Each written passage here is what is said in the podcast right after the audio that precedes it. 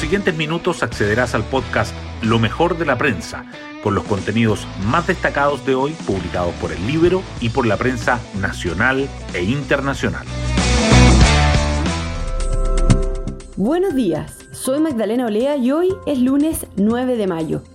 Les contamos que este domingo la ministra de Justicia Marcela Ríos insistió en que el indulto para los presos del estallido es una prioridad del gobierno y dejó la duda de si en Chile hay presos políticos.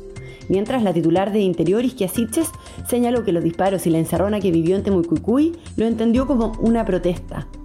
Ambas declaraciones podrían poner cuesta arriba el llamado del presidente Boric a un acuerdo contra la violencia, a eso se suma lo que muestran las encuestas como la CADEM, dada a conocer anoche, que señala que un 84% piensa que existe violencia en el país y hay que darle mucha importancia porque amenaza con destruir el orden institucional. Las portadas del día. Los diarios abordan diferentes temas. El Mercurio destaca que el agro de la Araucanía teme una caída de 20% en la intención de siembra debido a la violencia. La tercera resalta que casi la mitad de la industria minera prevé que la inversión del sector caerá en los próximos dos años y el diario financiero subraya que el Internet satelital de Amazon estará disponible en 2023 en Chile y se distribuiría con un socio. El Mercurio y la Tercera además le dedican su foto principal al regreso de la Maratón de Santiago.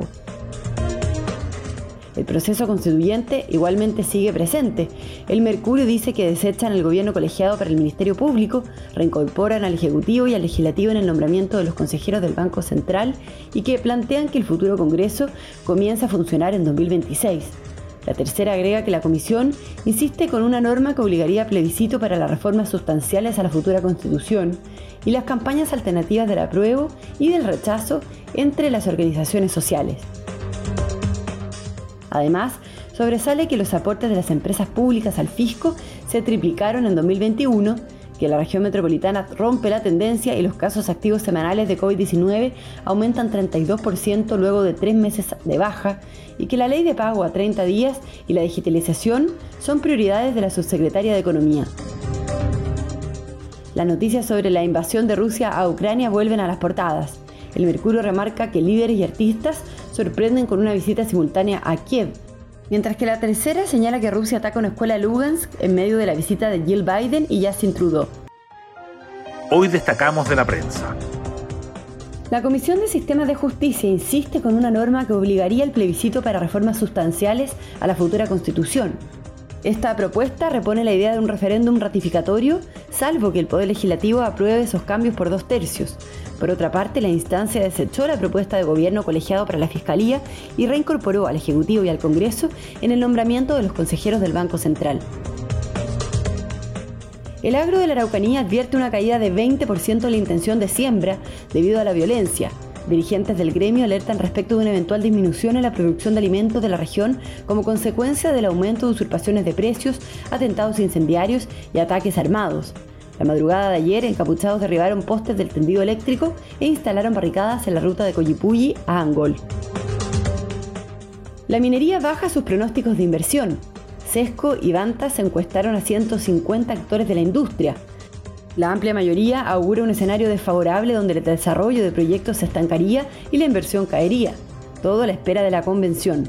Lo que estamos viendo augura una perspectiva totalmente opuesta a la estabilidad que requiere la minería, señala Alejandra Wood, directora ejecutiva de SESCO.